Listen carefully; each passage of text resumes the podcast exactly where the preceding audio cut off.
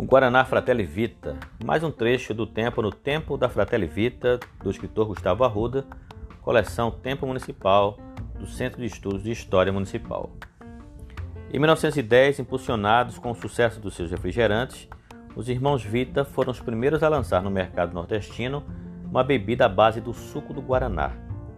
Do tupi Guaraná, Guaraná é o fruto de uma trepadeira genuinamente brasileira, o guaranazeiro, Paulínia cupana sorbilis, oriunda dos índios da Amazônia e que, devido a conter cafeína, quer dizer, um estimulante, era tido como elixir da juventude eterna. Rejuvenesce os velhos, revigora os esgotados e reconstitui os enfermos, dizia a propaganda dos Vita.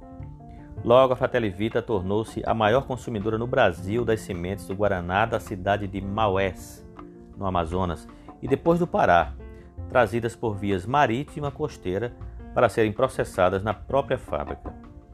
A tecnologia de transformação das sementes em pó solúvel, depois em extrato, foi importada da Espanha, onde já era comum a produção dessa bebida. Os ingredientes da forma do Guaraná Fratelli Vita eram os mesmos de qualquer fabricante. Xarope de Guaraná, para dar o sabor, buquê de cola, um produto aromático, água, gás carbônico, açúcar, ácido cítrico, aquele picante, e caramelo, o corante, né? A Fratelli Vita simplesmente utilizava produtos naturais e misturava-os de uma maneira peculiar.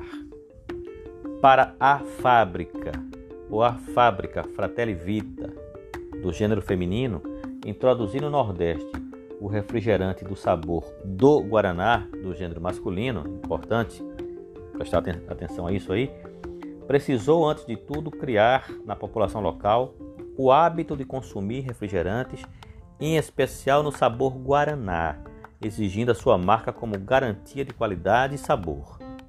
Assim como em outros casos extremamente bem-sucedidos de propagandas, a Fratelli Vita acabou associando, além do nome da sua marca como sinônimo, o próprio gênero da sua marca ao produto que vendia. Ou seja, para pedirem um refrigerante de qualquer marca e sabor, muitos nordestinos dizem: Eu quero uma Guaraná.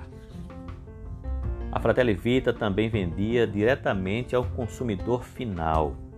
Garrafinhas com seu extrato de Guaraná, além do pó do Guaraná, que era o concentrado, o famoso xarope, para ser misturado em casa com água gaseificada e obter o Guaraná Fratelli Vita. Segundo a pesquisadora Letícia Cavalcante, a mistura era tão apurada que bastava uma colherzinha das de sopa para fazer um copo do refrigerante. O rótulo e as propagandas do Guaraná Fratelli Vita exploravam a figura de um índio, representando a origem indígena da planta brasileira do Guaraná, embora ostentando um vistoso cocar característico dos peles vermelhas norte-americanos. Assim, com sucesso em aceitação popular, a essência do Guaraná Fratelli Vita, de tonalidade âmbar escura, consistência grossa, sabor bastante adocicado e pouco gaseificado, logo se tornou o carro-chefe da sua linha de refrigerantes.